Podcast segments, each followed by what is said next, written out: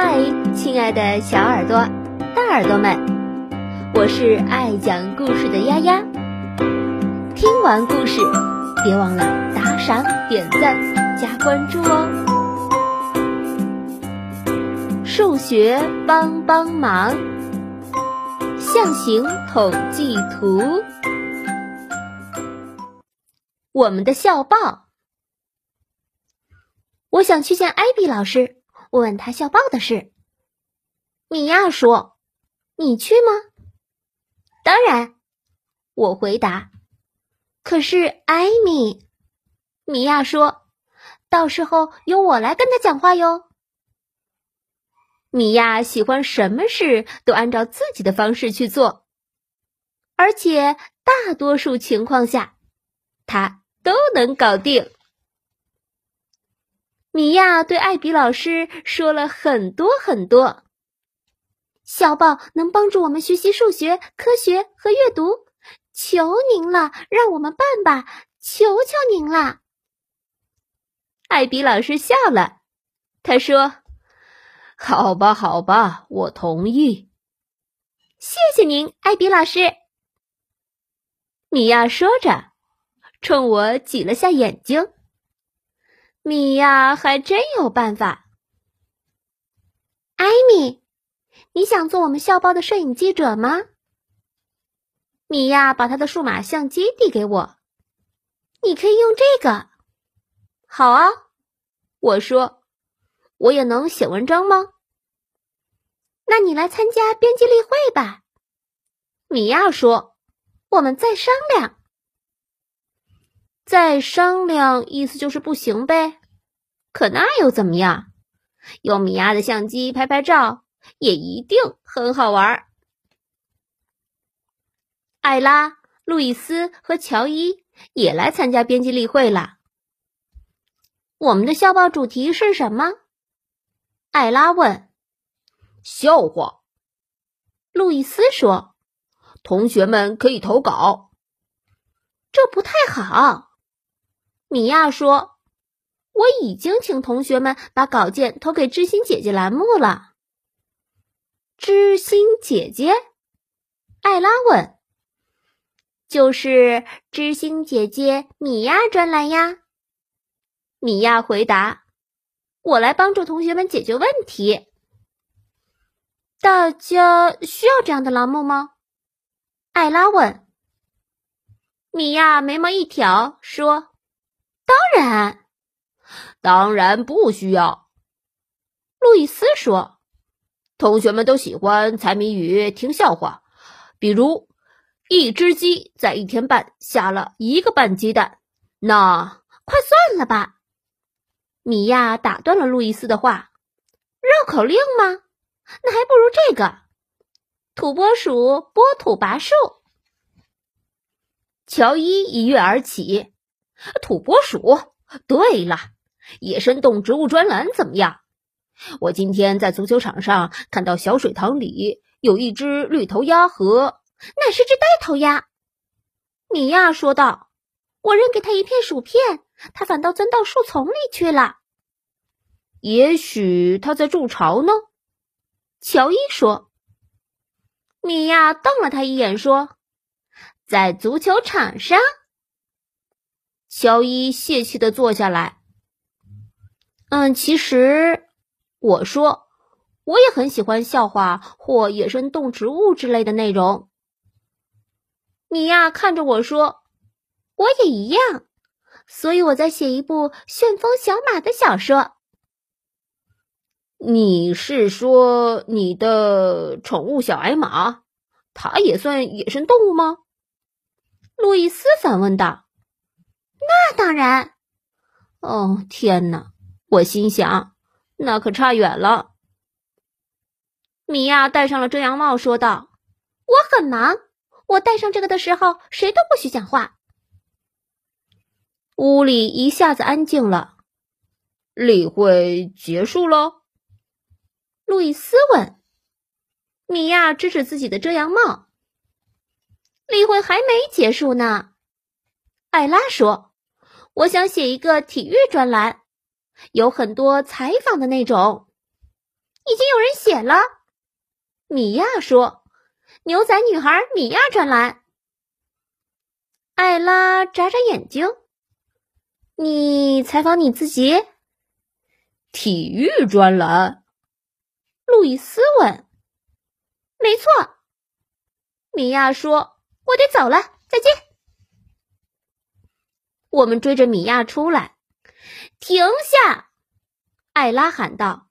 我们来看看同学们真正喜欢什么吧。我打赌，一定不是米亚长、米亚短的内容。路易斯说：“我们问问大家怎么样？”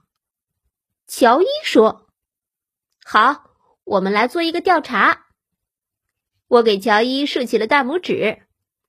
那好，米娅说：“明天开始吧，我会把你的调查结果登在报纸上。”艾米负责拍照，听起来挺好玩的。第二天，米娅向我挥舞着一沓信，说：“读读这些信，看我的建议有多好。”你已经开始了，我说：“那调查呢？要是没有人想看知心姐姐米娅栏目呢？他们一定会的。”米娅说完，把那些信递给了我。亲爱的米娅，我的一个朋友是球霸，怎么才能让他变成一个有团队精神的好队员呢？一个不合群的人。亲爱的不合群的人，做个强者，不要抱怨，好好练球，也许他就会把球传给你了，米娅。亲爱的米娅，我遇到数学难题的时候总是害怕，最后就放弃了。我该怎么办？一个急需帮助的人。亲爱的急需帮助的人，放弃就等于失败。每个问题都有答案。你最近有没有好好读数学书，米娅？亲爱的米娅，我特别特别想养一只羊，可我老妈就是不同意。一个没有宠物的孩子，亲爱的没有宠物的孩子，请把你养羊的理由列出来，并用你妈妈的名字给小羊命名。我就是这样得到我的宠物小矮马的，米娅。我看看米娅。你真的认为这个没有宠物的孩子的妈妈会愿意有只羊跟他自己的名字一样吗？为什么不呢？你不愿意吗？呃，我不愿意。老实说，你的宠物小矮马算不上野生动物。米娅一把抢回了信，怎么不算就算？哼，我心想，咱们走着瞧。上午课间休息的时候，调查开始了。你愿意在我们的校报上看到体育专栏吗？艾拉问谭雅。比如有关骑矮种马之类的。哦，不愿意。我喜欢看足球方面的。他回答道。你愿意有个知心姐姐的栏目吗？路易斯问。哦，不，不想看。咔嚓！我给谭雅照了一张相。山姆，你愿意在我们的校报上读到关于野生动植物的话题，对不对？路易斯问。比如矮种马之类的。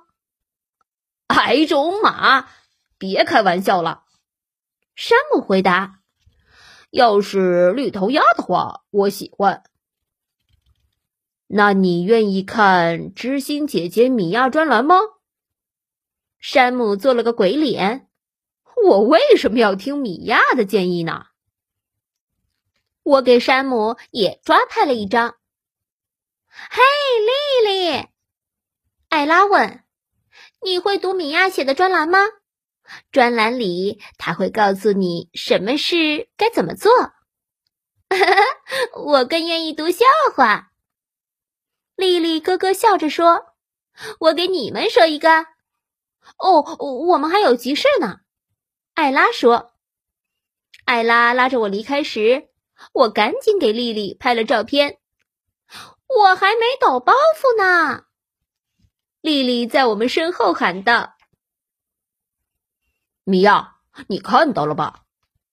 课间过后，路易斯对米娅说：“同学们都喜欢笑话、体育和野生动植物的话题，而不是什么知心姐姐专栏。”米娅翻着白眼说：“你只不过采访了三个同学，这说明不了什么。”不得不承认，米娅说的有道理。如果你想要做调查，要采访一百个孩子才行。米娅对我们说：“然后做一张象形统计图，有问题吗？”有。路易斯问：“什么是象形统计图？”你不是不愿意听知心姐姐的建议吗？米娅说完，转身走了。问我吧，我说我知道，象形统计图就是一种用图形。来显示数据的图表，我给他们画了一个例子。啊，这样啊，艾拉说：“我觉得我懂了。”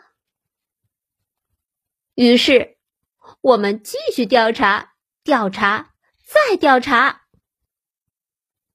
终于，我们来到艾拉家，开始做象形统计图了。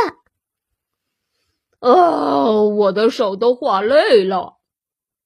路易斯嘟囔着：“我也是。”乔伊说：“我讨厌画这些小人儿。”快画完了，我对他们说。艾拉叹了口气：“啊，我再去取些纸来。”第二天早上，我们去找米娅。我们总共调查了一百个同学。艾拉说完，和乔伊打开了我们做好的图表，请看。路易斯说：“四十个同学支持笑话和谜语专栏，嗯，三十个支持野生动植物专栏，二十个支持体育专栏，只有十个人选知心姐姐专栏。”说完。路易斯得意的跳起舞来。我看出来米娅有些不痛快，可是他在尽量掩饰他的不快。不好意思，各位，他说：“你们的图表太大了，报纸登不下呀。”你生气是因为我们的调查结果不是你想要的，艾拉说。米娅戴上了遮阳帽，向图书馆跑去。我不干了，乔伊说：“我也不干了。”艾拉说：“我讨厌办报纸。”做个强者，不要抱怨。我对大家说：“咱们能找到办法。”别劝我们了，路易斯说：“我们都退出了。”好吧，我心想。这回轮到米娅听我的了。我冲进图书馆，把这个东西摘掉。我大声说：“米娅用两只手捂住遮阳帽。”你说每个问题都有答案，我说道。可为什么你不帮我们想想办法呢？我还在忙着呢。米娅干巴巴的回答：“你还特别霸道。”其他同学都退出了，我也要退出。过了一会儿，我在柜子里发现了一张纸条：“亲爱的艾米，不论干什么事，我总觉得一定得做个领导者。可这样一来，朋友们就不愿意跟我好了。你有什么建议吗？”米娅，令，想把象形统计图做小一点吗？试试看。每个小人儿代表不止一个人。我回了一张字条：“亲爱的米娅，我的建议吗？做个领导者吧，不过也给其他人闪光的机会。”艾米，令，谢谢你的小建议。我飞奔出图书馆，嘿，我们的问题解决了！我把米娅的建议告诉了大家。这样可以吗？乔伊问。你们想，我说，有四十个人选笑话和谜语。如果我们一个小人代表十张选票的话，那画四个小人就可以代表四十张选票了。路易斯说：“这样图表就大小合适了。”每个象形统计图都有一句说明文字，告诉你每个图形符号代表什么意思，这叫图例。例如，每个小人代表十张选票。第二天，我把完成的象形统计图交给了米娅。很好，他说：“这样就能印了。”在首页吗？有笑话和谜语专栏吗？为什么没有？米娅说：“你们当真想看关于带头鸭的野生动物文章？不想看会跳花布的小矮马的故事吗？”对。不过你可以保留知心姐姐专栏。我朝米娅挤挤眼睛说道：“只要别写太长就行。”那咱们俩合作知心姐姐专栏好不好？米娅问我。我们俩搭档，权益均等，完全均等。米娅说：“艾米，怎么样？求你，求你，求你啦！”我捂着耳朵笑着说：“好吧，好吧。”大家跑到教室外面，找到另外几个同学。嘿，乔伊，米娅说：“给我们照张相。”哦哦，不对，我是说，麻烦你给我们拍张合影，可以吗？米娅和我张开双臂，和伙伴们站成一排，大家紧紧的靠在一起，在镜头前露出开心的笑容。艾米和米娅，我们两个好朋友。不论遇到什么事，都会有办法。今天的故事就讲到这儿，你可以添加微信号“丫丫”的全拼加数字八二零三七四来和我互动，或者关注微信公众号“乖果果”来收听哦。